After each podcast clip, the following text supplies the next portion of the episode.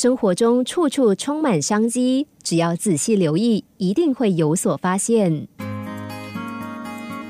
冰淇淋刚出现的时候，只能够盛在盘子上吃，并不像现在有各式各样的吃法。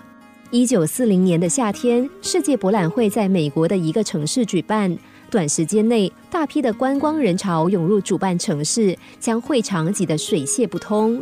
哈姆威廉当时是一个糕点小贩，在主办单位的允许下，在会场外出售甜脆薄饼。隔壁摊位则是一个冰淇淋小贩。由于天气炎热，购买冰淇淋的客人也特别多。但是盛装冰淇淋的小碟子不够用，所以很多客人得排队等其他人吃完，退回碟子，才能再盛上冰淇淋，赶紧吃上一口消暑解热。哈姆威廉看到这种状况，突然灵机一动，心想可以把自己的薄饼卷成一个小圆锥形，再将锥子倒过来，用来代替碟子装冰淇淋，而且薄饼还可以当点心吃。当他一提出这个建议，很多顾客便开始这样做，而且吃得津津有味。后来，所有的客人都指明要用薄饼代替碟子来装冰淇淋。这种新奇的吃法吸引了更多人前来品尝，两家摊子的生意因此络绎不绝。后来，甜脆薄饼经过多次改良，就变成我们现在常见的甜筒。相同的创意发现也发生在格林伍德身上。格林伍德十五岁那年，收到一份特别的圣诞礼物——一双溜冰鞋。他从小就渴望有一天能够溜冰，如今这个愿望终于实现了。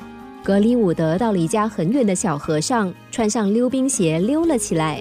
当时河水早已冻成厚厚的冰层，由于天气太冷，温度又不断下降，风吹过耳朵，就像刀割一般疼痛。他溜了一会儿，再也忍不住了，就戴上罩住整个头的皮帽子。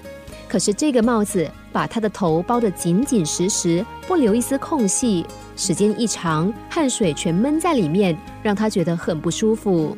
伍德心想，要是有一个专门遮住耳朵的套子，一定会更舒适。回到家，他跟妈妈讨论之后，妈妈就按照他诉说的形状缝制一双棉耳套。格里伍德戴上棉耳套，再度溜冰的时候，果然起了保暖的作用。很多人看到了，纷纷上前询问，也希望能够拥有一双耳套。后来经过多次改良，耳套做得更加舒适、美观且实用。于是他们向美国专利局申请了专利权，称它为“绿林好汉式耳套”。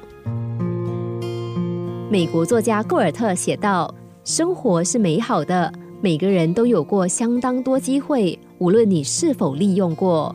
成功的人通常具备一种特质，那就是精益求精。只要对自己的工作投入，充满热忱，我们就会从过程中发现问题，并去处理。把这样的精神运用在生活中，成功的机会自然比别人多。把握机会，善用机遇，别让它从你手中悄悄溜走。